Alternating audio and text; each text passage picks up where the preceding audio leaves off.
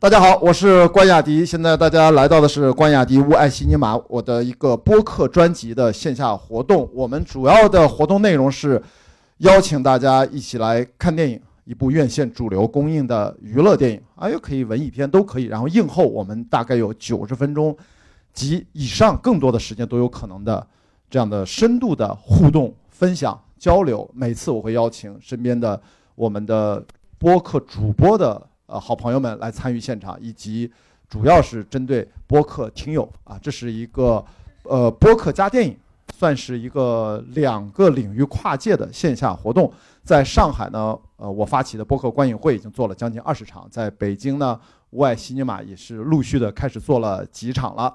那这样的活动其实由来不易啊，因为它的运营成本比较高，但我依然觉得，特别是经历了过去这三年，大家面对面这样的彼此交流。特别是借着一个算是娱乐电影吧，但是它的话题，创作者为什么去要花这么多的钱和时间去拍这样的电影给大家看？它更多对我们的生活有什么样的一些启发或者思考、共情？我们借着这样的一个活动，每一次会请到可能跟这个话题沾点边儿的嘉宾，但是更重要，其实主角应该是在座的每一位。所以对于我来讲，这个片儿没有任何可期待的点，就是如果你不把我揪过来当嘉宾，我可能到。大概率到明年，明年这会儿也不会看这个片儿。但是看了以后，我还真的觉得，如果说我一年能看二十部电影的话，那这个应该算是其中之一。就值得回味的一部。我并没有觉得我坐这儿的一个多小时是浪费时间，就还挺舒服。哦，两小时十分钟哦，这个电影长度长。哎，你看，哎，没有觉得那么长。哎，对，没有让你觉得两小时十分钟是吧？完全不累，看。它没有尿点，你会发现。哦，我哎，咱咱咱这哦，我要免责声明一下，咱们这一场是有些偏方的这个租场补贴，要不然你看我们招的人也没有坐满，我压力也不是很大，所以说，但是并不影响大家各抒己见。啊，千万不要因为我们这个活动是不是说雅迪是不是收钱了啊？这这个不重要啊，这是我靠刷脸去收钱，就是为了让大家很愉快的去交流。所以在座的几位随便聊啊，来，对对，先先慢点啊，有观众退场，不着急，来来，咱聊咱的啊，咱聊咱的。小飞老师，您继续啊，呃，还还要说什么？就是没有没有，是这样，就聊聊这个电影的第一印象。呃，还真的是第一印象。我我觉得它其实应该算是一个爆米花电影吧。就是一个纯娱乐片儿，是的，非常好拍的。就是它没有，呃，你你看，我们小时候写作文都是主要内容和中心思想，它并没有让中心思想逾越主要内容。就是我觉得所有的东西都是为好看来服务的。就这一点，作为我我一个电影呃专业的一个学生来讲。虽然我没真的搞过电影，但是我觉得这个就是哦，你大学学电影的啊？对，没有偏离主题是特别难得的一个事儿哦。而且呢，就是比如说我其实也在呃，我我刚出了一本书，在我写书的过程当中，也经常面对这样的挣扎：我是否呃，有时候你太想表达一些观点了，但是呢，你你是否最后干货就少了？但是我最后还是忍痛删了很多很多的。呃，我觉得跟这个书没有直接关系的一些东西，最后保留下来的是干货。但是我想表达的东西，最终我觉得都体现在这些干货里面了。对，既然说到这本书啊，我们就简单几句话跟大家介绍：一切与录音无关。因为一会儿要抽奖给大家，大家坐在这儿可能还想看你的书。到底这个题目和书的内容，真的就是一切与录音无关？我翻过，我说一切都跟录音有关。那个内容。对对对，呃，但是为什么要叫这个名儿呢？可能很多人觉得。是不是有点矫情？就连我的那个编辑，我的亲编辑，一就是在我们在交流的这一年多小两年的时间里，他无数次都说你不能叫这个名儿。但是他没有那么直直接了，就是说咱们想想还有没有更好的名儿。但是一直到他审我审我的稿子审到第八遍，都已经快。呃，排版结束的时候，他突然有一天说：“哎，我觉得这名儿还挺合适的。”嗯，就是为什么呢？就是我在整个写书稿的过程当中，脑海当中其实都有这句潜台词：我写的一切都跟露营没关系。虽然我可能每一篇儿都是在讲露营，但是这个可以追溯到我为什么喜欢玩露营这件事儿。就有多少人这几年露营过？可以举一下手。参与过过夜的。过夜的很少，然后有几只手就放下了，大概五只手吧，大概啊。呃，没有过夜的叫野餐。我觉得去野餐也不丢人，就为什么一定要说露营呢？是吧？对，这个也是一个这几年的迷思吧，就是不过夜露营这个这个点。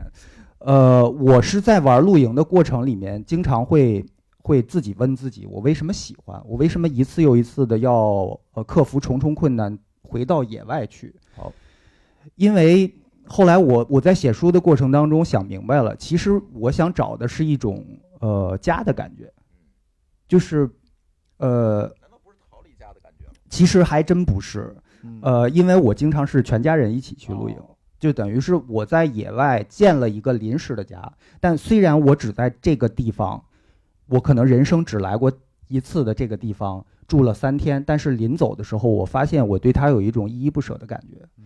我我就在想，这种依依不舍的感觉是什么？当突然有一天，我想明白了，其实就是对家的眷恋感，就是只在这儿生活了三天，但因为生活的太美妙了，所以你你对它产生了一种呃灵魂的那种链接。那一旦连上之后，当你要走的时候，你就会像你每一次的搬家或者背井离乡，或者说就那种就是硬生生又跟它断开，你就会觉得依依不舍。所以我觉得玩露营重点对于我来讲是玩那种模拟人生、模拟生活。那有可能我们现在的都市生活已经，呃，因为它太复杂，而且每天你要面对太多的事情，甚至说什么对你是真真正正特别重要的事儿，你已经看不清楚了。但是你又不可能说你的人生，你说推倒重来，我工作不要了，我什么都不要了，我家人不要了，不可能，我所有的家具不要了，我再重新买，不可能，也不现实。所以，那不妨说去野外建构一个临时的家，在这个临时的解决衣食住行的这些问题、具体的生活问题里面，你重新去找到一些呃答案，就包括我是谁，我到底想要什么？我觉得其实这跟你越野跑或者跟你做的很多很多事情，完全是异曲同工的那种那种感觉。呃，然后呢，就通过这几年的露营的经历，我其实对于我是谁以及我想要什么样的生活，我找到了非常明确的答案。那我把其中的一些法门写到了这本书里，修炼法门写到了这本书里面，但它不是个教材。我觉得，呃，你可以，如果你喜欢露营，或者你对生活方式感兴趣，你可以去参考它。但是我觉得教材是有标准答案的，但是生活没有标准答案。因此我不提供任何一个呃标准的一个解决方案，它完全是我个性化的这种呃东西。呃，我希望如果大家看了以后，嗯，能产生哪怕一点点的启发，其实都我还挺欣慰的。所以有没有大家意识到，刚才小飞说了很重要的一句话，就是生活有时候是不给答案的啊，哪怕是露营，他已经很专注。其实我自己越野跑也好，环球帆船航海也好，电影的行业的幕后工作也好，也是类似。我觉得这部电影也是，它其实也没有给出什么真正的答案。这个电影就比你没看前三部啊，跟前三部就真的还挺不一样的。嗯。所以这个一会儿听听大家的感觉，因为有人可能是看过前三部的，所以这本书啊，大家呃做到最后我们会抽奖的时候，不知道会是幸运的拿到，听听是不是小飞刚才讲的这段话，所以我也很高兴让他来先那么分享一段，因为这是他对过去几年，应该是从全职的电台主持人离开几年了，这是我一六年离开你，看，这是应该是这本书代表你一六年之后一段新的生命体验的一个略微的总结吧，可以这么说吗？对，就啊唯一营业了这么一次。对 挺好的，挺好的嗯。这是今天这个电影本质啊，《前任四》嗯叫什么？英年早婚，讲的就是家庭，嗯讲的是每个人寻求自己都市年轻人的生活幸福啊。这两个主人公他们都拍到，你看这韩呃，我觉得郑恺还行，韩庚是能看出明显的跟前三集的精神状态不一样了。腮帮线也没了。好吧，这个还蛮残酷的，但是至少是让在座的大家好像都会或多或少有些共情，所以我就听听嘉宾和在座的朋友，我是很好奇，大家通过这个电影会联想到啥？书说完了，要不你简单说一下这个电影你共情到啥了？有什么细节吗？小飞先补充两句，嗯，我我没看过前三部啊，但是我从这不影响。但是它会中间会闪回一些东西对。我觉得可能前面更多的是呃青春男女，还是着重在青年人的爱情观，嗯是吧？有可能是这样，我没看过。那时候还在约会，那时候还在谈一些所谓的青年人的爱情的分分合合、狗血啊等等。但到这一步，你看明显是不一样了。对你刚刚讲这一部不言，我就我就在想，会不会有可能这一部他突然间有点中年危机味儿了？嗯，就更多的三十六七岁嘛，主角年龄对对韩庚他表现出来的很多的那种呃焦虑，或者说就是不能自洽的一种状态，嗯就是很明显就是中年危机的前戏。嗯哦，哎，来舒淇啊，中年危机的前戏，我怎么听这词儿？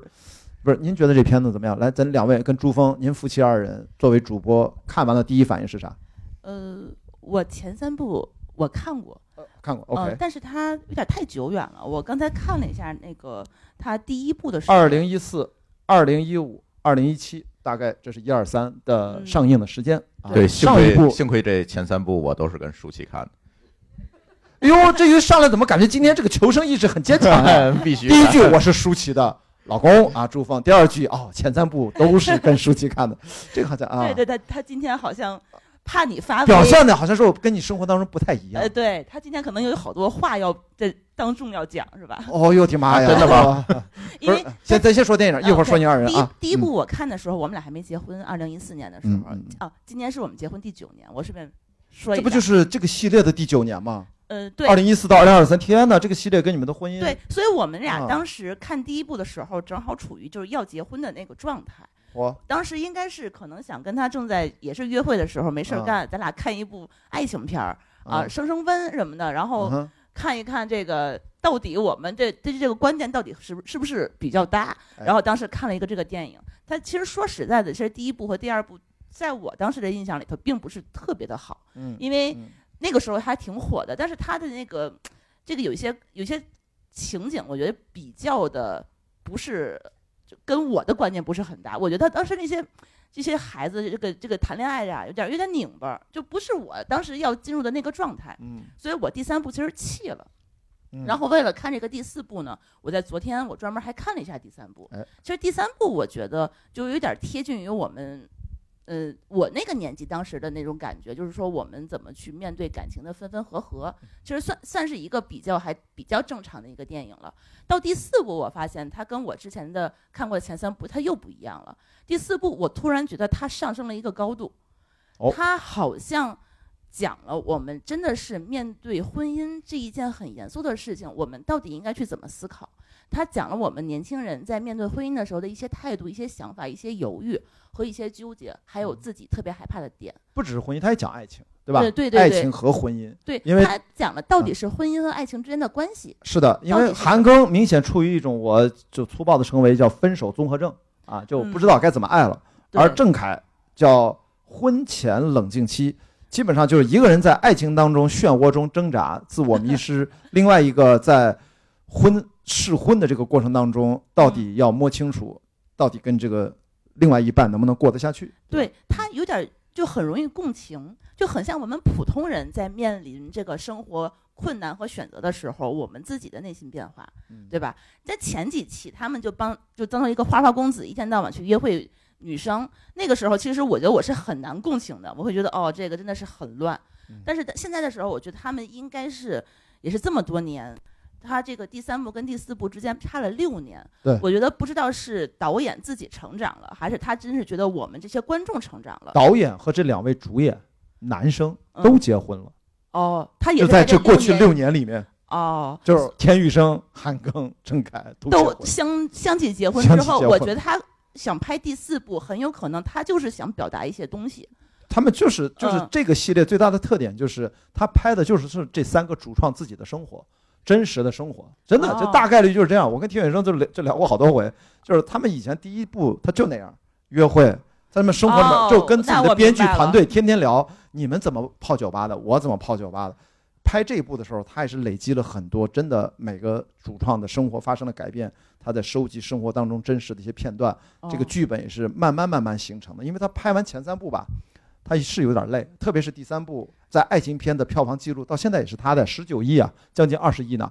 所以他其实也不知道该怎么去完成自我的一个超越和创作上的一个是就升级也好，升华也好。但嗯这一部，我是觉得他就是还是紧紧抓住来自于自己的生活，他是一个明显这种创作者的风格，就是他是从生活中来，他不是那种生变啊。对，你想第一部、第二部、第三部之间其实没有差几年，也就差了三四年。一四一五一七嘛。对对，一七年到现在六年了。对，那六年的生活里到底发生了什么，让他有了这么多的感触？嗯，哦，我觉得，所以他有第四部，但我不知道他有没有第五部。现在我看了他那个电影，嗯，我隐隐约约他给了我们一个彩蛋，我觉得。呃，其实我觉得能不能有第五部啊，往往是什么呢？创作像这种娱乐电影，拍不拍两可，就一件事儿，商业上能不能啊赚到钱？是。如果这一部现在猫眼预期票房是九亿多，肯定是赚钱的嘛。这个电影其实不上映，你看到那些出品方、联合出品方，他卖份额，主出品公司叫我们叫是主导方，可能都已经不亏钱了，或者说亏钱的风险很小。这个电影就算亏也是亏优先劣后嘛，这是一个投资的逻辑啊。不，今天不聊商业啊，就是说，呃。这个电影按照预期正常，它应该是个赚钱的电影。所以说，只要三位主创团结起来，还想拍，他们都是老朋友了，拍五是合情合理的。只是怎么拍，他们肯定也不能说为了拍而拍吧，他们也得想到一个更好的阶段，比如说养娃呀，怎么样，对吧？生孩子怎么怎么拍，我已经想好了。哦哦，是吗？哇！等会儿我掏电话跟田医生连线去。啊，你你看他是这个样子，我是觉得他这个。爱情和婚姻这件事情，应该是每一个人其实成年之后，我觉得会步入，就是在我们的生活里头，我觉得它是随着我们年龄成长，它一点一点还是会陪着我们的一个永恒的话题。所以年轻人有年轻的话题，他的当年的那个第一批受众，现在长到我们这个年纪，然后再往后长几年、五年、十年，他还会有新的话题。是的。所以我这一步，其实我是觉得他离前任两个字其实稍微有点远。他前任也就那十分钟。他们前以前任的口跟你说，你要去面对你这个感情生活，你不要再逃避了。注没注意，他片名去掉两个字，不是《前任攻略四》，对，他叫《前任四》。他很聪明，而且他加攻个啥呀？第一、第二部的时候，他有个戏谑感、游戏感在里面，所以才叫攻略。攻略对应的是游戏嘛，对吧？但是打怪，他现在就觉得把游戏化的成分再去除，干脆叫《前任四》，背后其实是一些创作上的一些微妙的变化。对，而且他有了小标题。你看，一二三有小标题吗？哦，这个没有，对吧？我们现在叫英年早婚，这个就是还是喜剧的定位，要让观众建立这个期待。英年早婚嘛，这肯定是一个有点小反讽、小自嘲在里面，对吧？嗯嗯，对。所以说，他其实讲的，他并不是前任的一些事情，我怎么跟前任拉拉扯扯。我一开始以为是这样的一个电影，后来发现并不是。他其实是通过你以往的一些感情经历，说哦，那我进入了生活的下一个阶段。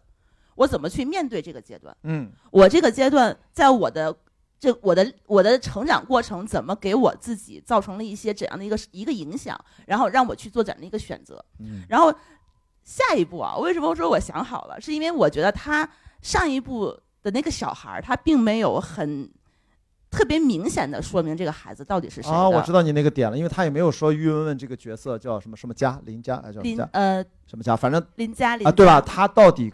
这个孩子到底是谁的？包括这个跟老公一些纠葛，他都没展开聊。对对，尤其尤其他第三部，他最后结婚，跟他那个同学结婚的时候，那个小孩已经出生了，但是他有说这个孩子就是跟他怀的吗？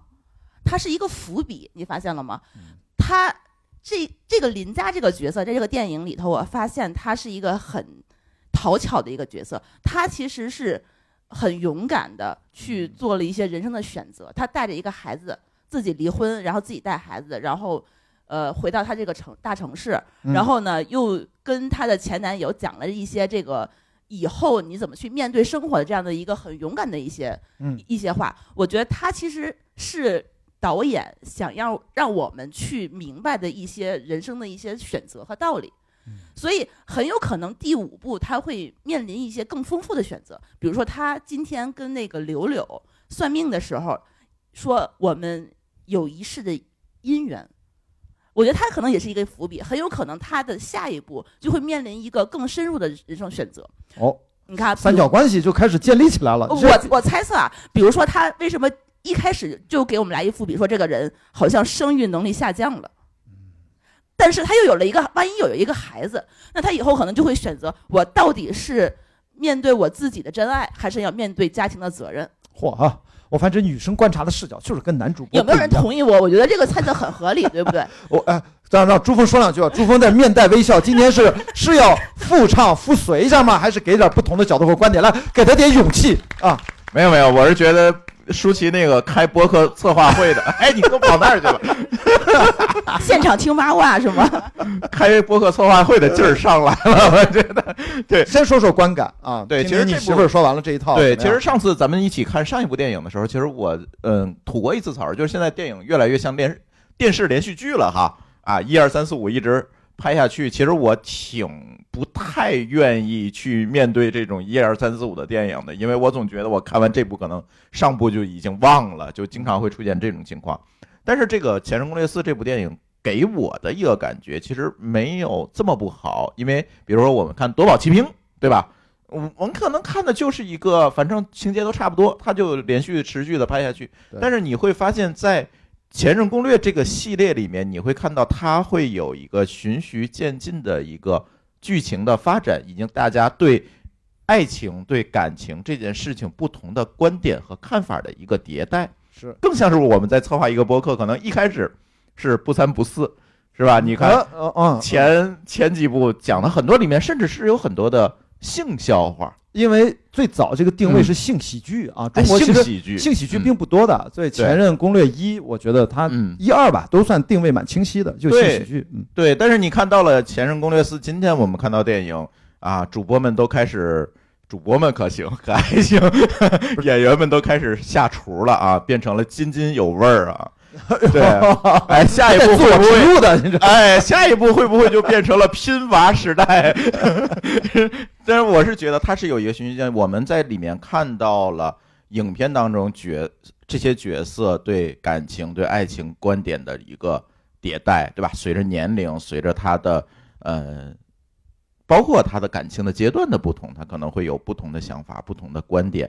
那我们也看到了，可能刚才关老师说，他本身这些演员可能也是自己就经历了这么一个过程。对他有真东西，对，有些是真东西，真实的困惑、真实的缺陷，他才能有这个代入感，才能带进来，我能把它表演出来。是的，这个给我的感觉是非常深，所以没有像看那种电影版电视连续剧的那种，我比较。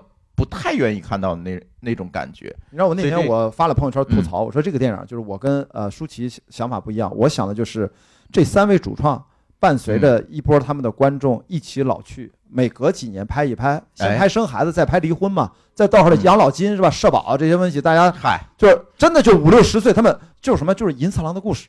就其实很多国家。印度也好，日本也好，这种大他们这俩都算电影大国啊。咱们其实就有陪伴你到老的系列电影，就是普通人的生活。他们当年是这么不三不四、不靠谱的这种对混街头的、恋爱的、泡妞的这些几个傻小子，是是是，看着他们一点点成长起来，也进入了中年的困惑、中年危机的前戏等等这些。指我。啊啊啊！你很对我是 他说的，指他，指他，对啊，就在寻找跟我，他跟我在寻找生命的意义。Thank you。对，但是我要补充一个点，我觉得其实我看到第四部最大的感触就是几位女性角色，导演是非常明确的把他们从前三部的那些刻板印象当中，我觉得树立了起来。是的，除了这个年轻的这个稍微年轻这个女孩，她也表现的很知道怎么沟通呀，她也承认自己做的不足，但是他们会开那种家庭会议。我都觉得应该是蛮有效的一种沟通方式。刚才舒淇说了要借鉴这种形式，或者你们俩也 whisky 还 tequila 就开始是吗？对，但是我提出了一个异议啊，因为几乎每次可能都会是我赢，因为他酒量不行。咱能不能先说事儿再说酒？酒是为了事儿，您这直接跳过了事儿，直接说酒量。他一杯可能就倒了，那你可以小口啊，再再把一杯分成十杯。第二呢，就是除此之外，你会发现稍微的年纪跟这个同龄的。不管是真的前任还是这次新认识的柳柳，我都会觉得在这个电影里面，她至少给出了非常独立女性的一个形象，非常知道。你刚才说单身妈妈对吧？离婚了带孩子，包括这个新的律师的角色，甚至包括那个女医生，对吧？这些角色，我是觉得在这样的一个男性的，以前说白了就是男性主导的一个，刚才说了就是他们年轻成长各种的算是，呃，谈恋爱的这种算是性喜剧。居然变成了一个有点现实，非常，我觉得跟这些年咱们社会观念的一些变化也有很大很大的关系。完美的呼应了，就是你会发现这两个男主人公的的确确，他说我不想再等一个大男孩的成长。其实，在这个跟现实生活当中，一会儿女生可以发言，是不是？好像任何一个年龄切片切一下，这个女生的这个成熟度，她比同一个年龄，她会比男生就会要显得更成熟一些。这个电影里面其实也是这样。所以而且你要知道，那个女生她之所以跟呃郑恺那个角色来回撕扯，那也是明显的感觉到那个女生应该比郑恺那个角色她要年轻一些嘛，也年她也提到了嘛，所以我就觉得这个作品她应该现在更关心生活了，跟生活的这种很呼应性特别强啊。你接着说啊，我刚才插了一段啊。啊，对，其实我是觉得整个看下来之后，除了刚才关雅迪老师说的这个话的呢，其实更多的也是映射了我们现在社会的一个变化。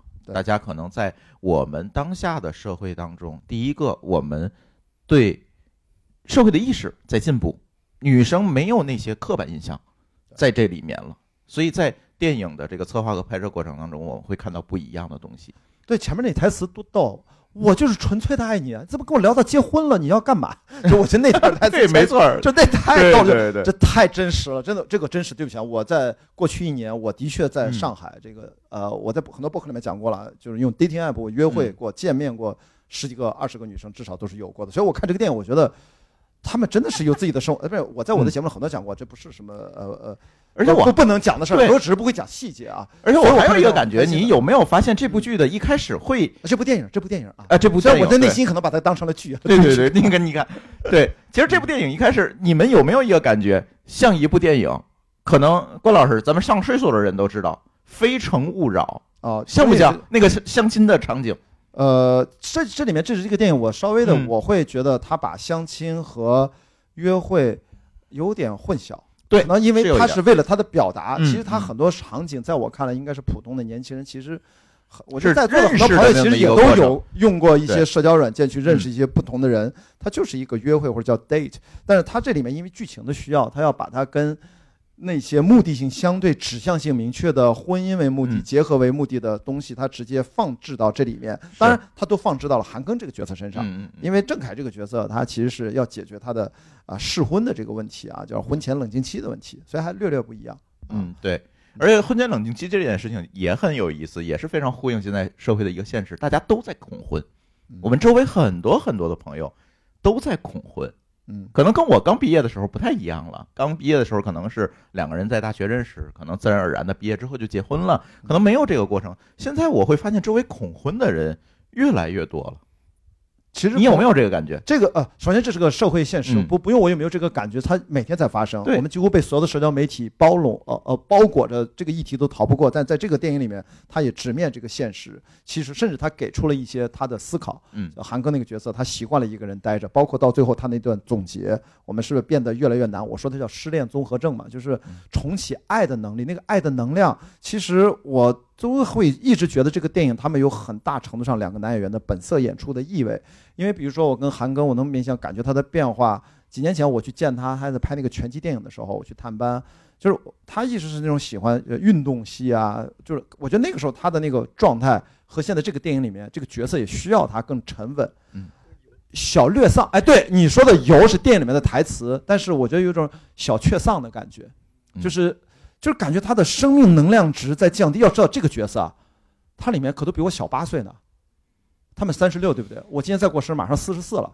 我没有觉得我的生命的能量降降低过，我觉得我五十四的时候也不会比现在差特别多。所以我看这个电影，我感慨的是，我们是否能够跳出爱情和婚姻，最终指向的是生命的能量值，或者好奇心，或者是我们的行动力。当然，这个是跟身心合一有关，就是你能够身子板儿够啊。就是当然露营还好，但是他也挺辛苦的，光收拾那些盘盘罐罐、那些帐篷、那些支架，那个其实是吧，也挺麻烦，也挺累的。这都需要你能够身体跟得上你的意识。啊，来，太好了，说到小飞了，终于回来，把你说回来了，来坐坐坐。你们俩，你们俩，你们俩坐哎，哎呀，终于把给你聊过来，对对对就发言还可以，是吧？可以坐过来了哈，可以哈。啊没有打起来。啊 对，太强了我觉得他们俩坐一起应该很安全，应该没问题。啊！可以经过一呃检查一下，可以我我抢了一下话筒啊，就是因为你刚刚讲到那个那个生命值的这个问题，对其实我更喜欢用热度来形容它。就比如说，你看油腻是一个什么状态？它很像是冷了的重庆火锅，一旦底下的热度没有了，表面一大层牛油啊，什么啊什么乱七八糟的东西，嗯就覆盖在那儿，形成一个硬壳。然后那个硬壳就相当于是我们被社会摸爬滚打，就是盘了好几十年之后，嗯形成的一个就是油盐不进的一个状态。你看似好像你可以应对所有的问题，但是呢，真正的新鲜的事物进不来了。你的好奇心也没有了。一切的根源都是在于你的好奇心，它是那个加热你的热度。一个好奇心没有了之后，热情没有了之后，你的那一层表面的保护壳就形成了，嗯，然后就是我们所有人都习以为常见到的那种很油的中年人的状态，嗯，所以能把这个油直接在上面说出来，我觉得这个导演还是挺狠的，挺狠的啊，特别说的。你看，如果这个词儿你要说郑恺吧，他可能还能反驳两句。这个说的直接把韩庚他那个角色那个状态，他有点。有点窝火，但是他还不知道该如何反驳，你知道吧？就身在油中，有点不知所措。所以我们有理由怀疑，这个当时他的那个反应的镜头是很真实的一个，也也并没有在演，你知道吗？就是这个有很多小细节啊，就是他不是经典那种有换装镜头，不说要一会儿换这个装，一会儿换的。大家注没注意？有一个镜头，他换了一个类似于马甲的一个一个浅色的。对，你你看看到那个那个扣子都要被对要崩开了，就是这个嗯，这个关于如果中年男性如何去油，舒淇有什么？不是，我是觉得韩庚其实，我觉得为了这个油腻，他还做了很多的努力。我觉得他应该增重了，他应该增重了十斤，对，他是吧？我觉得他，因为他是一个非常爱运动，他其实可以非常 fit 一个，他为这个角色应该绝对是做了一些。对吧？你看他一开始做那个深蹲，我数了一下，一共是六十公斤的深蹲。他在一边拍电影，他一边做那个深蹲。我觉得他六十公斤就是热身，也就跟当当起。他能力非常强，他他一百公斤对他来说，所以他而且你看到细节，他那个双下巴，然后他那个小肚腩、小发腮哈，啊对对，然后那个油头发，他应该是故意要是的造成这样。这肯定是啊！我说的他本色表演，就是因为他肯定有过这种担忧和顾虑。对，人到了一定的年纪，其实。大家是不是觉得男生现在都开始进行自己的是吧？开始形象管理了，都开始有这种容貌焦虑了。以前我觉得这其实是好事儿还是坏事儿？你觉得？我觉得很好呀，应该是好事儿吧？啊，对，很好，对吧？就是这个，我觉得稍微的注意一下自己的这个外在，其实这是一个进步的表现。但是我觉得稍微有一点过，因为三十六岁。我觉得，在我来看，还是一个蛮年轻的一个年纪。但是这个听听大家，你已经超过三十六岁了，对吧？这又要听听大家，三十六岁可能在很多人里面真的会有这种中年的疲惫的心态。这个，我觉得他剧本设定成这样，也不是空穴来风嘛。嗯，你看，三十六岁的话也得分人生状态。他三十六岁，他是单身，他为什么会油腻？一个单身的三十六岁的人，我觉得他应该是一个还。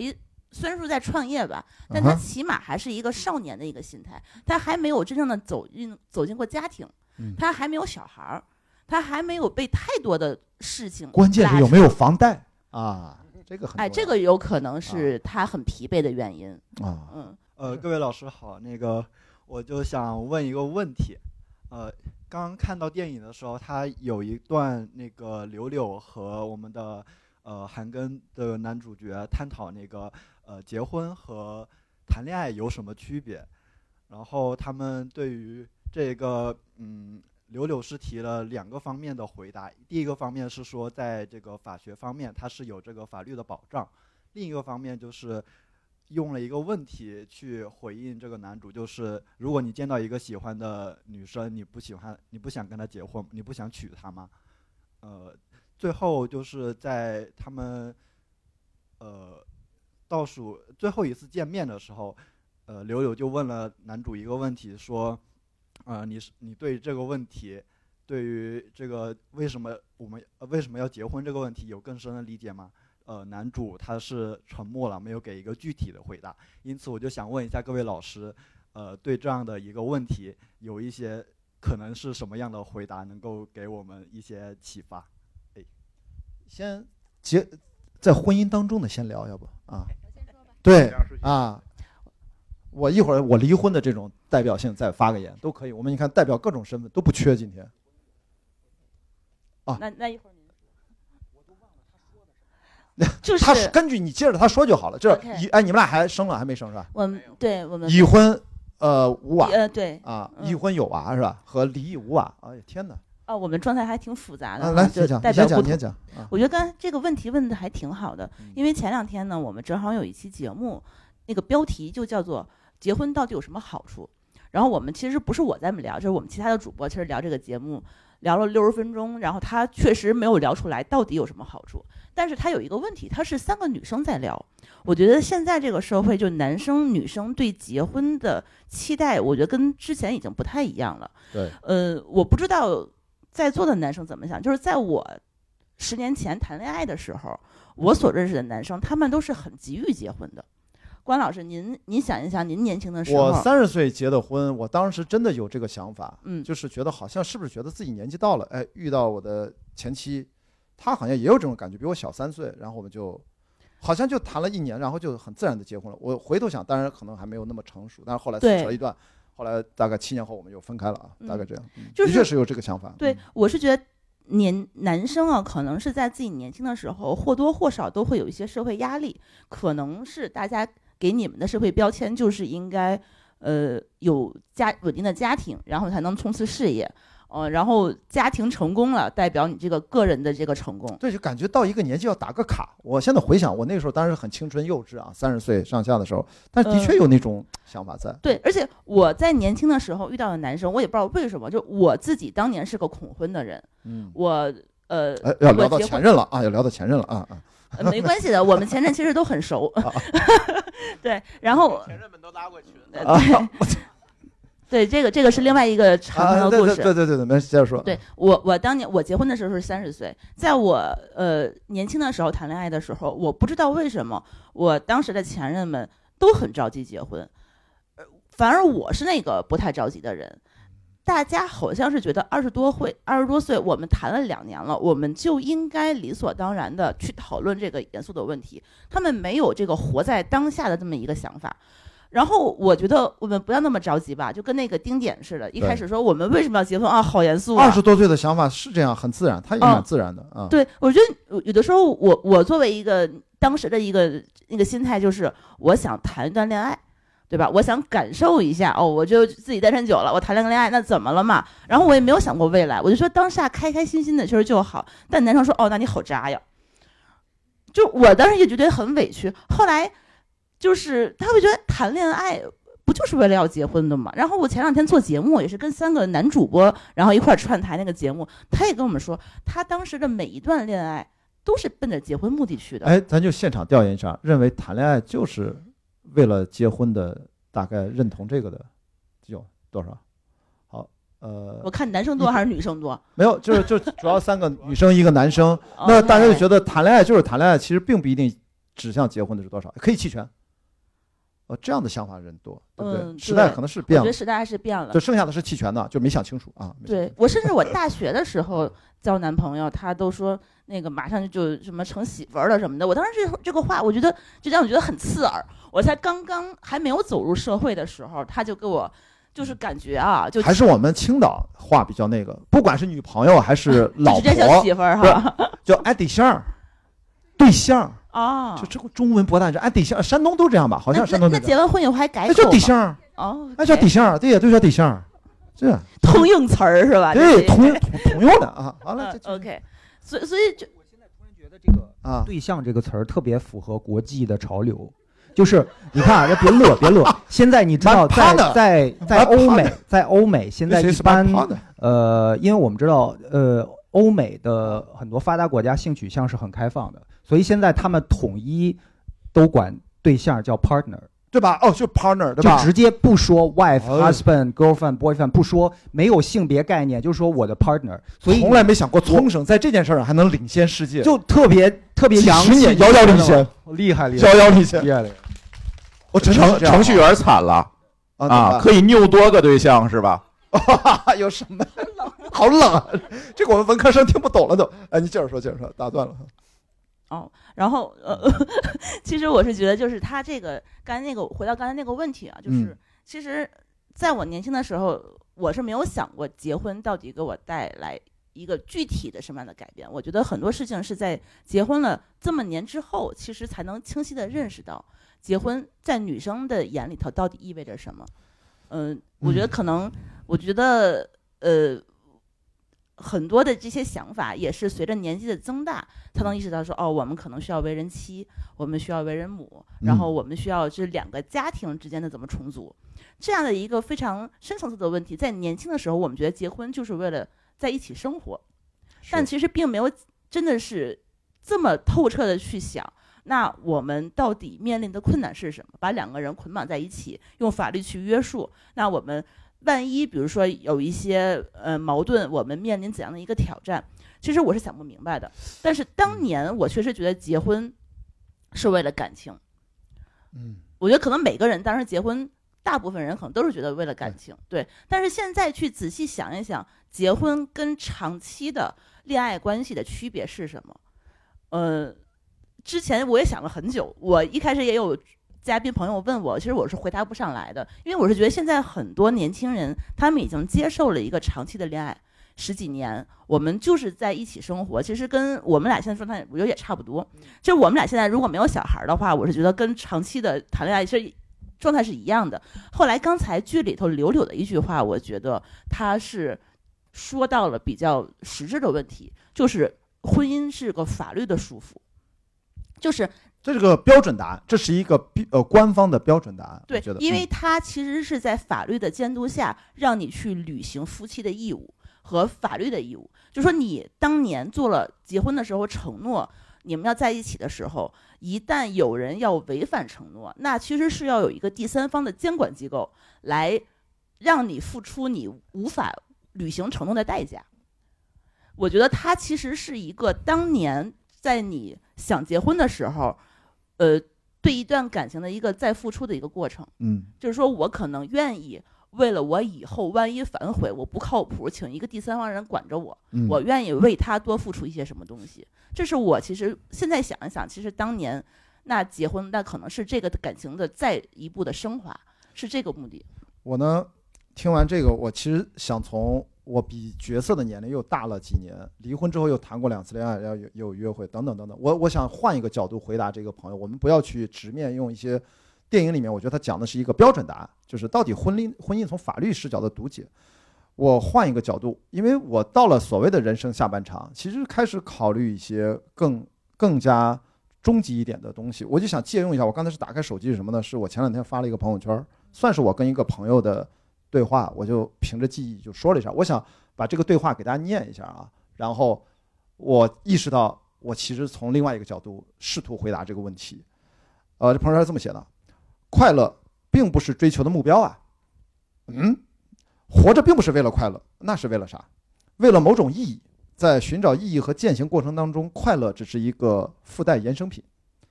如果意义就是追求快乐吗？呃，如果意义就是追求快乐呢？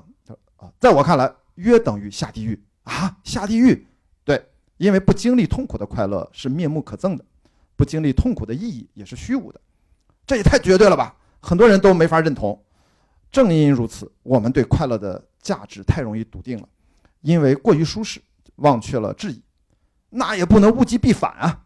哎，我没说追求痛苦，我说的是追求意义。如果接受追求意义是一件很艰难的事儿，同时也接受去践行意义，同样也是一件很艰难的事儿。那如果还要坚持去做，一定不会一帆风顺，那就会有痛苦。一旦适应了这种痛苦，那延伸出来的每一秒快乐都是最珍贵的。可是做不到怎么办？那就接受做不到，然后快乐的活下去，然后忘记。其实还可以进行你我这样的对话。那有没有相对容易的找得到的意义呢？大多数人都可以找得到的那种，并且可以去尝试的。当然有，真的，大多数人都可以找得到并拥有的，对，那就是去爱，爱一个人，爱一群人，爱一件事儿，爱一个物件，爱一个现象，都可以。哎，这听着有点俗啊。那看来你是已经会了吗？呃，已经不太会爱了，是因为还有另外一个附加条件，就是无私，无私的爱，就是你我触手可得的意义。怎么听上去更难了？那你跟我说个更容易一点的。呃，暂时信你说的，那难道我就去恋爱就好了吗？为什么不？但你够无私吗？那不就成了恋爱脑了吗？恋爱不用恋爱脑，你想用啥？樟脑吗？我都忘了快怎样去恋爱了，所以你也快忘了意义比快乐更重要。可恋爱真的很难，你真的为之努力过后可以这么说，但其实你努力之后发现也没你想的那么难。那之后呢？地基没打好呢，先别问我二楼厨房贴什么瓷砖了，哈哈哈。那你现在看着就挺快乐，别跟我抢，我不下地狱，水下地狱。我这那么长的一段对话，是我说了个大概，就是我相信一个观点：远离不经历痛苦的快乐，也是这个电影远离那些一帆风顺的爱情，其实不存在。所以，你如果去拥抱一段爱情，其实婚姻可能就是这段爱情的一个衍生品，然后可能是你为了这个爱情的背后，是让你变得更积极，让你变得更完整。其实也是蛮好的，而并不需要太多的焦点放在爱情本身，甚至婚姻本身。这个路过程当中，我觉得它的意义会自己凸显出来，而那个东西对我们更重要。所以我现在所谓代表的是离异单身无孩儿啊，我其实也每天挺开心的。这个开心不是我追求的，是他自己生发出来这种开心，我也挺莫名其妙的。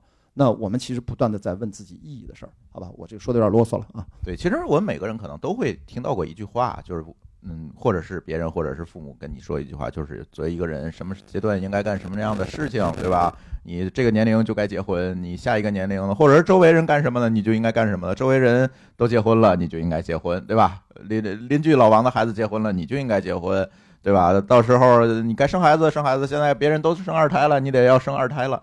往往我会是被这些东西推着往前走的，但有的时候，嗯，我只能说从我的经历来看，这样的一些被推着走的这样一些推出来的这个结果，往往可能不是特别好。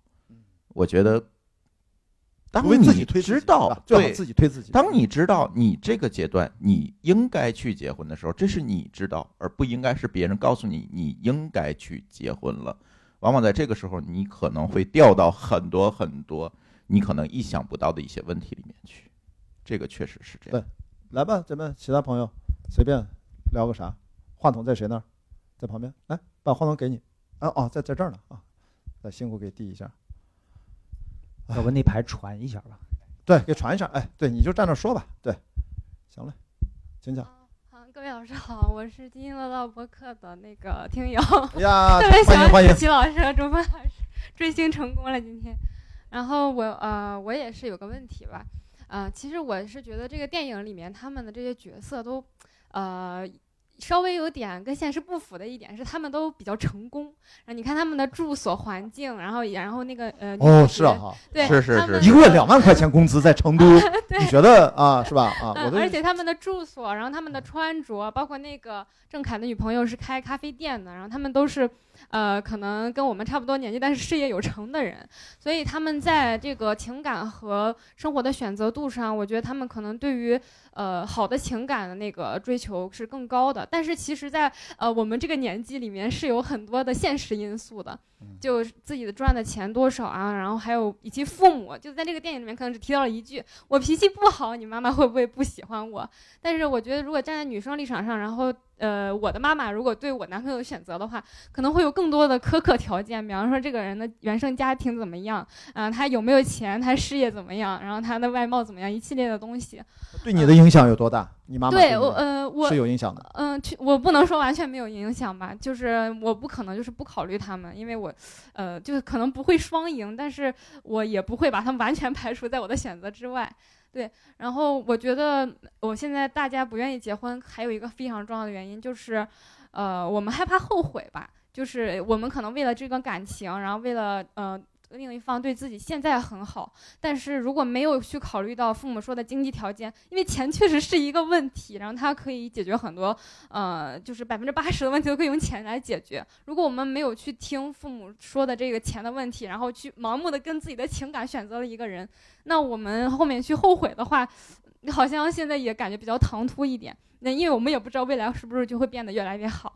嗯，所以我想听听各位老师，就是在面对就是父母的一些意见和自己情感上选择的一个矛盾点的时候，嗯，就是您能给给一个自己的选择吗？或者是就是未来真的会越来越好吗？呃，我我我我知道你可能想问他们俩，但是我突然想插一句，因为你这个问题其实挺挺好的，挺典型的。我我举一个例子吧，就是父母说的话，就是到底会有多算数这个事儿。我也是当时在差不多三二十多，就经常能听到我我妈说：“你什么时候结婚？等你结了婚啊，你什么都不用管，你去闯荡，你去干你的事业，然后孩子交给我来带，你放心。”但是真正等我听了像这个孩子是结婚证送的，对，就充值送的那种，充值送的，而且是一个你你你好像是就是。你要完成的一个 KPI，就是你到了这个年龄，如果不干这个事儿，就属于不务正业的那种感觉。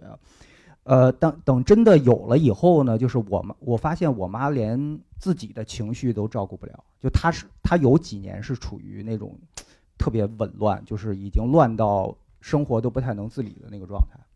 但是后来她挺过了那个那个阶段，就是一个一个年龄变更的一个一个特殊的时期，呃，又就他回乡下去种地，就是。找到了自我，就变成了一个特别开心的一个人，就完全没有了之前的那种很很压抑、很疯狂的那种状态。但是，呃，回到之前的那个问题，就是在我妈跟我讲出这句话的时候，就是你你去忙你的，然后我帮你带孩子。我相信她是真心这么想的，但是他也想不到十几十几年以后他自己是一个什么状态。所以，千万不要为了父母的期待。去做出重要的选择，就是你，你为了他选一个袜子的颜色，其实还可以，但是结不结婚、生不生孩子这种问题，一定要问自己，因为他不会负责你一辈子，但是你要跟你接下来的一辈子要跟另一个人或者包括孩子要相处，这个是你你自己要负的责任。朱芳，其实我觉得二零二三年了哈，这个如果能够被父母的。言辞或者父母的好恶去干预，就会啊分手或者影响这段感情的感情，我觉得都不太算是真感情。那那就可以分是吧？对，我觉得那就可那应该不是父母说了什么，而是你觉得不合适而已。哎呃，舒淇有什么补充吗？这个问题还蛮具体的啊。你的听众来问你们俩，我觉得肯定想听到你的观点啊。对，因为我是觉得，其实，在嗯结婚之前。嗯，比如说家里安排相亲呀，或者是给你提一堆条件这种事情，我觉得可能作为在我年轻的时候，我其实也经历很多。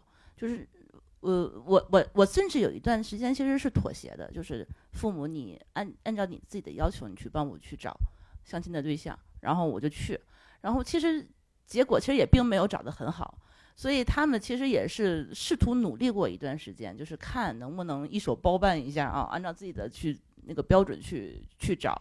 然后后来发现他们，嗯，实在是，我我也会把一些具体的进行不下去的原因去跟他们很直白的去跟他们讲。后来我发现他们其实也不是说完全不能沟通，他们也是能够理解，说哦，那你确实是不开心，那我还帮我妈还会帮我分手，你知道吗？所以我觉得有的时候这个父母他，嗯，他有一些想法，其实也是可以试图的去跟他沟通的，但是他的有一些。有一些观念，我不得不说，他们也是需要被训练的，或者有一些需要被被被被教育的。因为就是在我的妈妈他们那个年轻那一代，他们上山下乡，他们其实并不是像我们一样，就是接受一个完整的这种呃社会教育。他们其实不太懂，就是说我们到底对自我的认知和这一些呃自己的生活的追求到底意味着什么？我觉得，呃，是的，是的。其实我是觉得现在的年轻人他们。可能更追求的自我，在他们的眼里头，其实是不知道这个东西到底意味着什么。然后我在小的时候、年轻的时候，在被他呃逼着去相亲的那几年，我其实是一个在嗯，也是一个很传统的一个女生。我觉得父母的这些观点，我觉得还是需要去有一定的一些指导的意义。我也会跟着他们去听他们的话。但是我后来发现，我自己其实过得并不开心，因为他们一而再、再而三的。去给你指引一些人生的道路之后，你会发现他其实有了路径依赖，他会在每一个关键的节点上去给你指导。所以他一旦发现第一件事情 OK 你听话，第二件事情 OK 你听话，他就会一直认为那你就会一直听话，然后一直听话下去的话呢话，就你永远没有办法从完就是原生家庭里头成长出来。在我理解，结婚其实就是一个脱离原生家庭的一这么的一个一个过程。你从一个之前的家庭出来，成立一个自己的小家，那我要成立一个我自己可以选择的人生的一个未来。呃，为什么我现在一直没有生小孩？其实我就不太能够接受我又回归原生家庭这一步，因为一旦有了孩子，可能还是避免不了让家长去带。或者是要几方父母在一起生活这件事情，其实我是觉得，我花了三十年的时间，我终于从我的家庭里走出来了。我不可能脑袋一热，比如说结婚两年就就生小孩了，我然后又要去跟大家一起居住。我觉得我我会一直梦里惊醒，就说哦，那种掌控欲望又回来了。这个是我自己非常深刻的一个恐惧。嗯，我但是我不得不承认，其实在国内大部分家庭都是这样，就是这样过来的，就是你离不开家里人，离不开父母的帮助，但是我又不愿意，就是说从小我父母的这样的掌控，又在我自己的孩子这个成长生涯里再去经历一遍。嗯，是的，这件事情我觉得一直是影响我结婚之后这么多年，呃，到底要不要生小孩儿，然后我去怎么选择我的这个小家的一个很很关键的一步。包括我其实很多身边我觉得过得不开心的这些朋友，他还在结婚的时候，呃，因为有过多的家庭的干预，比如说双方父母呃出钱买房。或者是有的甚至还是双方父母都住在一起，然后造成了离婚的时候的一些拉扯，已经不是两个人离婚的拉扯，而是四个、六个、六个人在这一段婚姻里头互相的去去争。然后我是觉得他这个已经超出了我对婚姻的一个这种这种理解，已经不是一个很简单的一个感情。是否合适，是否能够长远陪伴的这样的一个因素，所以父母他在里面的很多意愿，已经不是为了孩子，他其实也是在通过他的孩子的选择，去满足一些自己当年想要实现的一些东西。嗯，或者找到他们的意义啊，他要找到自己的在这个大家庭当中的一个位置、一个作用。对，有的时候父母不能完全无用。对他退休了嘛？他其实也是希望能够有一些存在感。那对我妈现在就有很多爱好，什么弹钢琴呐，去唱歌、去旅游什么的，我觉得就很好。那你就不用管我。但是他毕竟如果住在一起的时候，你说作为一家之主，他不可能完全就不管孩子，管完孩子还要管你的孩子，然后你们俩之间管孩子不一样，他还要再管你。所以这个东西的话，就就会。平白无故的，其实多了很多很多的矛盾。其实这个是我现在一直长这么大，一直其实在回避的问题。我觉得要给一个评判标准，让给这位朋友啊，刚才问这个问题，我觉得很现实层面，就是我们不要忘了，婚姻这件事情本质上是一个经济行为，经济学一个层面的经济。先要看一看自己作为一个主体，你的独立能力怎么样？哎，其实是否经济独立啊？不是财富自由啊，那个很遥远。经济独立，每个月有一个固定的一个收入，或者存款，或者是其他的一个。你的维持你正常的不会过低的降低自己现有生活水准这样的一个可持续的生活方式，然后看一看你对这个生活方式是否要再进阶追求更好的，然后你选择的那个婚姻的伙伴啊，叫对象还是叫 partner，随便啊，不分性别的。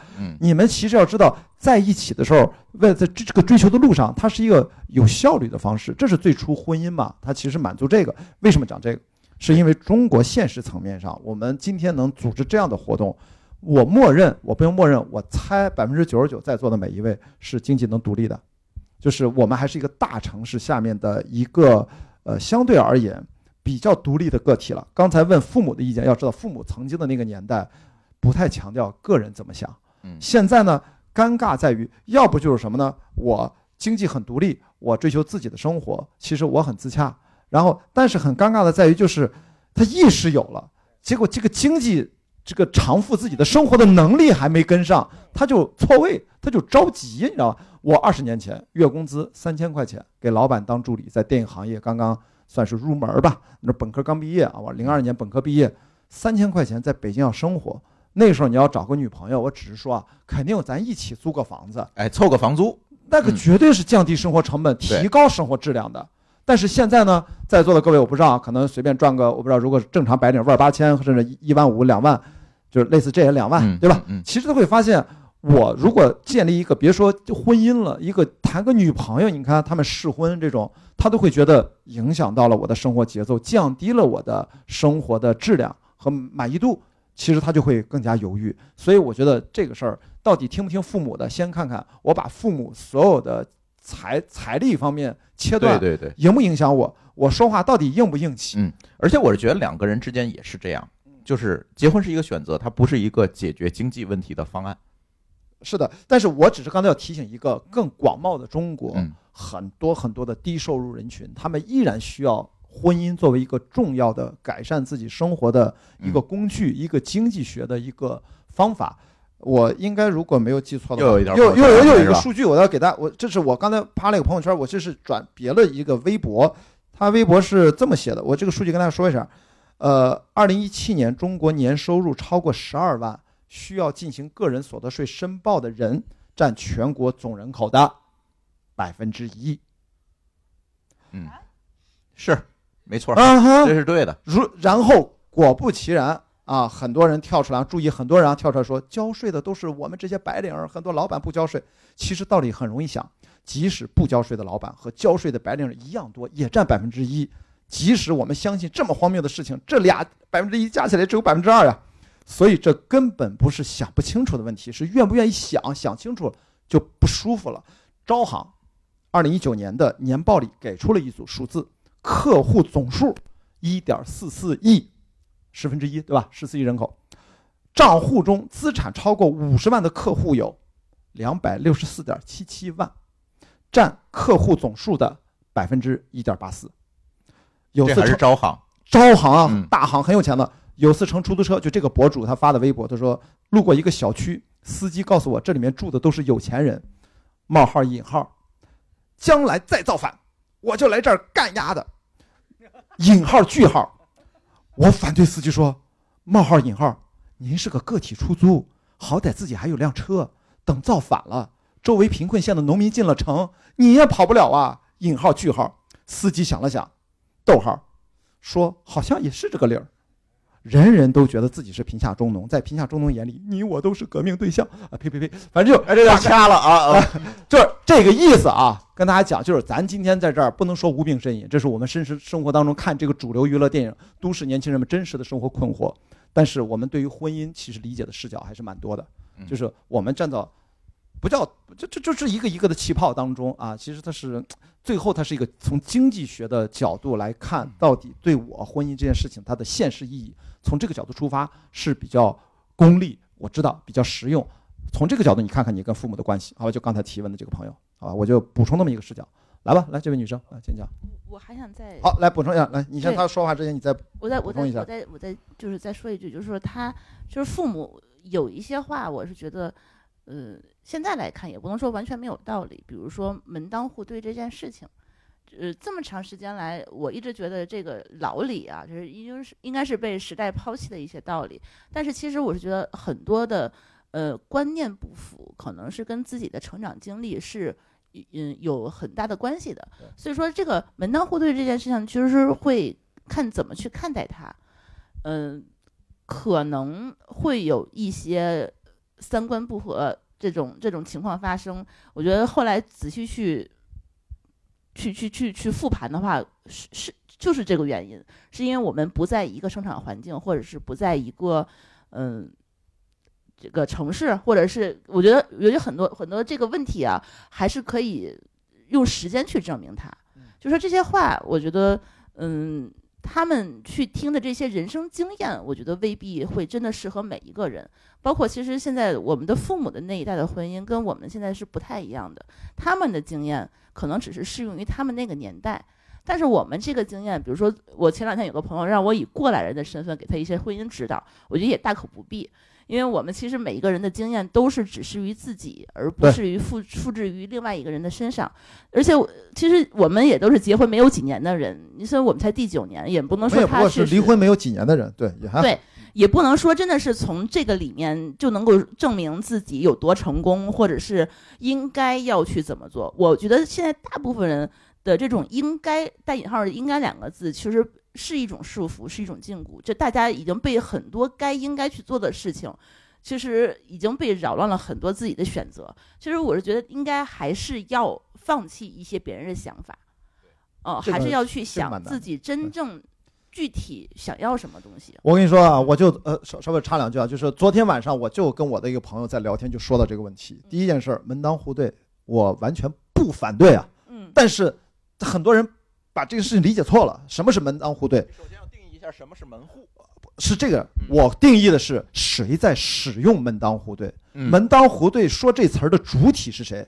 不是结婚恋爱的年轻人，是他们的父母。嗯什么时候门当户对？是在古代宗族还在的时候，对门当户对是为了生生不息，是为了资产名誉、权利和一直能够流传下去长辈对子女的安排，子女没有选择权，所以我承认它的价值，这是我们的两千年来的一直的这样的一个算是我们的文化的一部分，你不可能无视它。但是当我们使用它的时候，我们一定要意识到。门当户对是妈妈爸爸在交流的，门当户对指的是上海有人民公园，北京我不知道在哪儿，是相亲角，是爸爸妈妈拿了一小纸片，把每个人都表格化去配位的，他们在进行门当户对。我们作为主体性要知道这个词，我们不要用在自己身上，你用在自己身上，你等于把自己的主体性在剥离，你把自己客体化。这个事情，但是那怎么办？我昨天晚上跟朋友就在聊天，我说我们要给一些主体性的角度去积极的，就是比这个电影。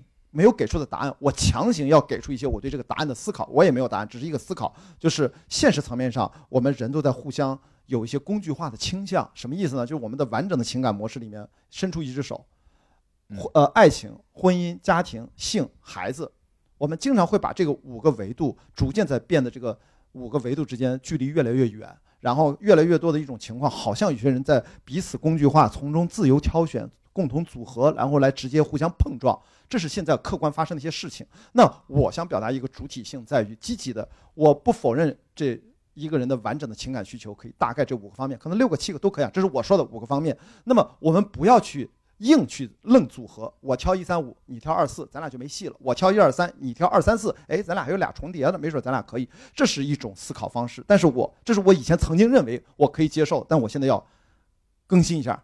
升级一下，我会认为现在每个人把这几件事儿，还是这几个维度，先对自己不同的生命阶段排排一个优先级的顺序就可以了。不要以为你哪个可以要，哪个可以不要，没有，只是在这个阶段里面谁更重要，排一个优先级，然后遇到另外一个对方，他的这个优先级是怎么排的，然后你们在这个优先级的情况下互相匹配一下，而不能说我要一三五二四我就不考虑。其实人不是这样的。所以我对自己的想法也做了一些调整。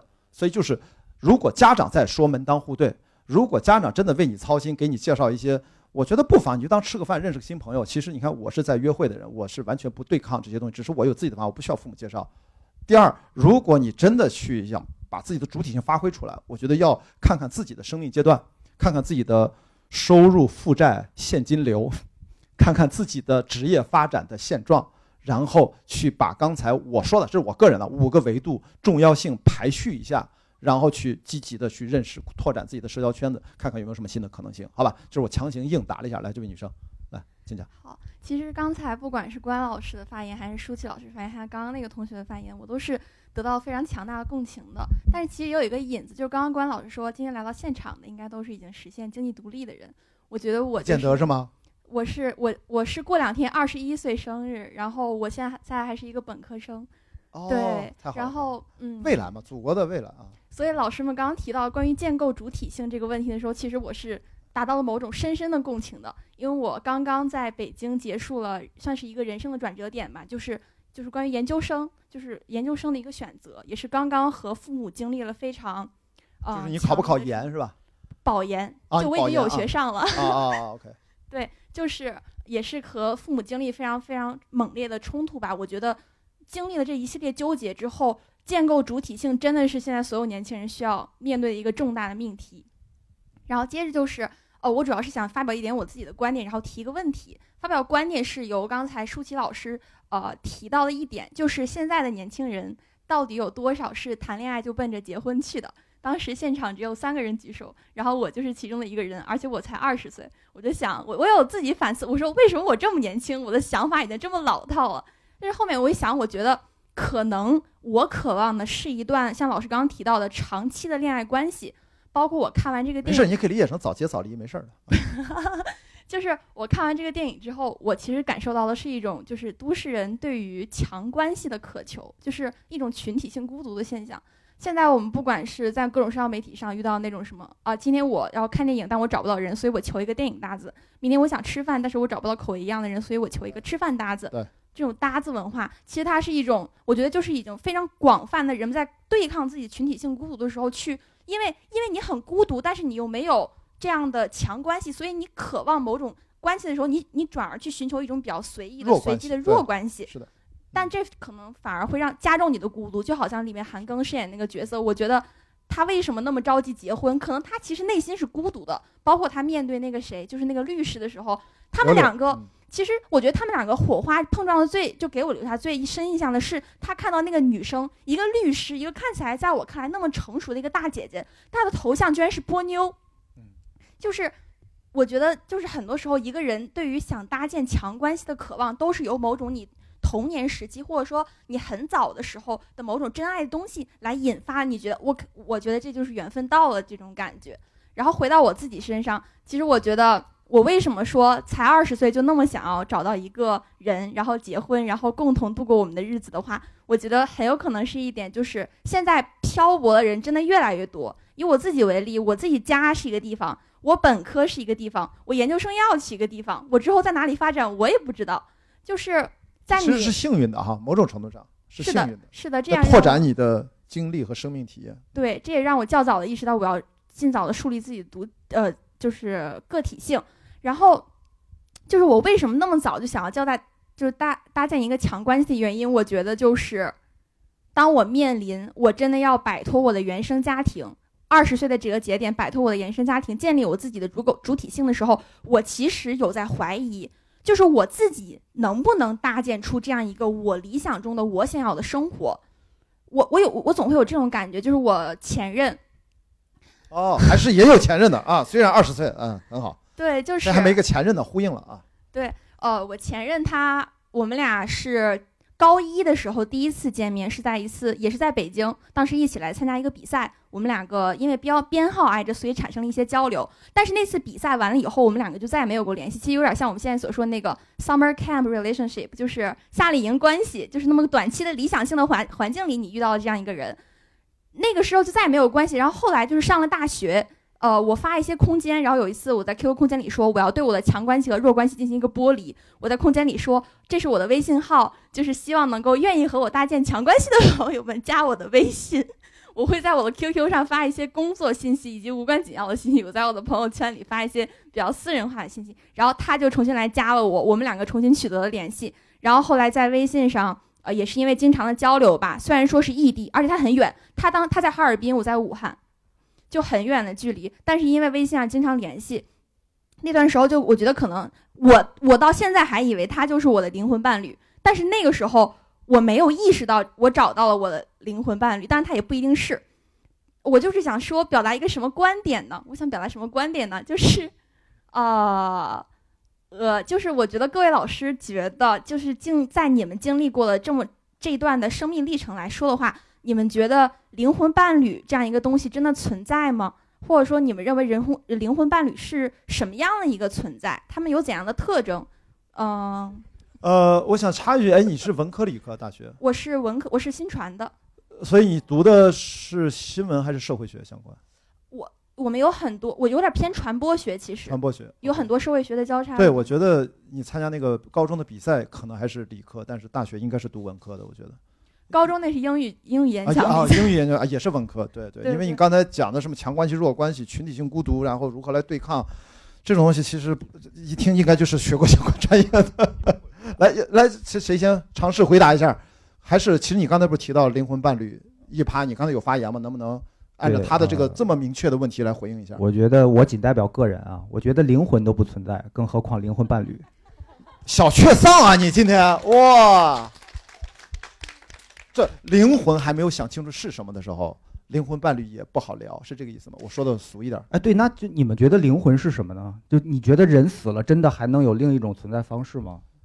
嗯、我来，我这么来，这这二十岁的朋友，我怎么去交流？其实我有一个播客，就是思维共生，只跟比我小二十岁零零后对话，因为其实就是我的硕士同学们，我不是现在读全职的博士嘛，我的博士同学都是九六九八年的，几乎快差二十岁了。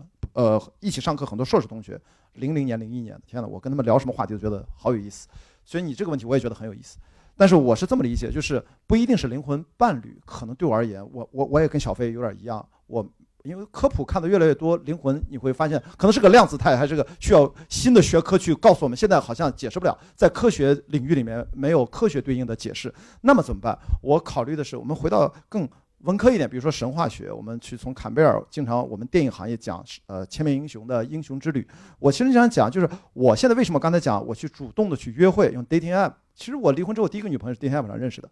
然后你要主动是为了什么？主动我就为了一件事情，就是我会发现以我的大脑算力、人生经验、各种行业的经历和自己的兴趣爱好的探索，我会发现我脑补自己如果就这样一个人生活下去，就像我是一个人的英雄之旅。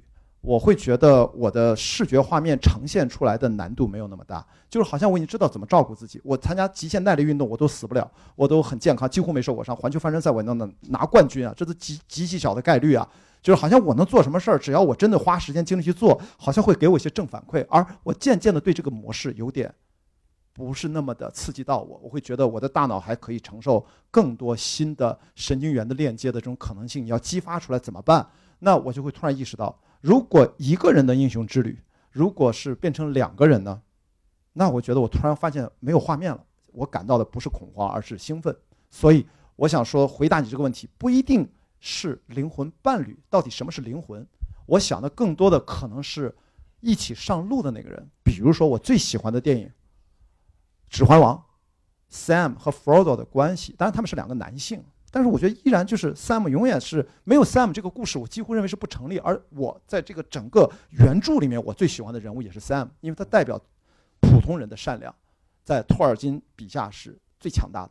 他是唯一一个主动把魔戒能够交出去的人。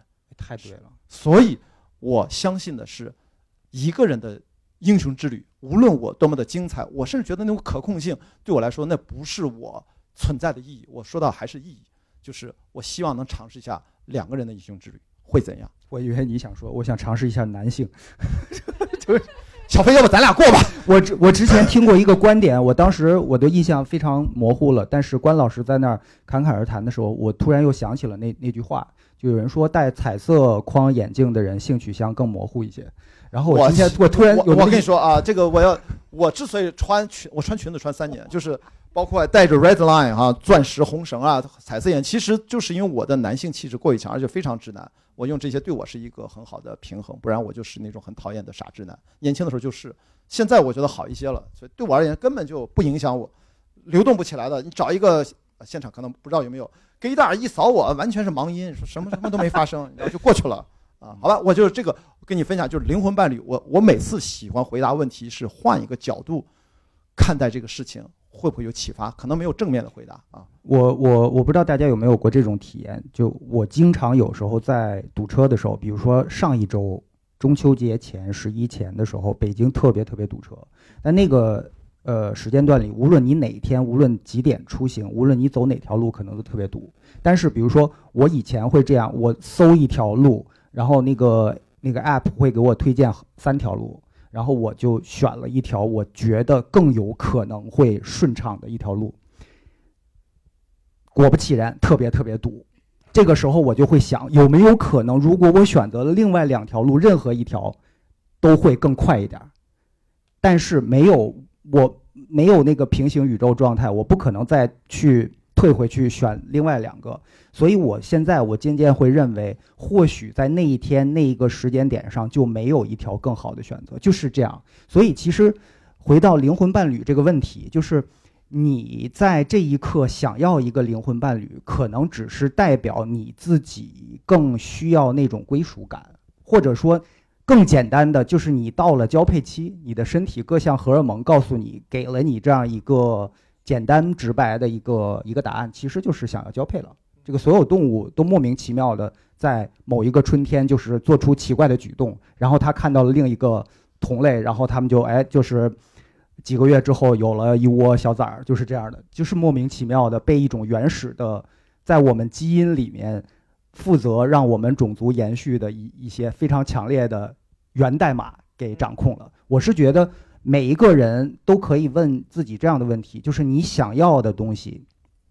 有多少是你真正你想要的？有多少是预先植入在我们 DNA 里的？有多少是后天洗脑洗出来的？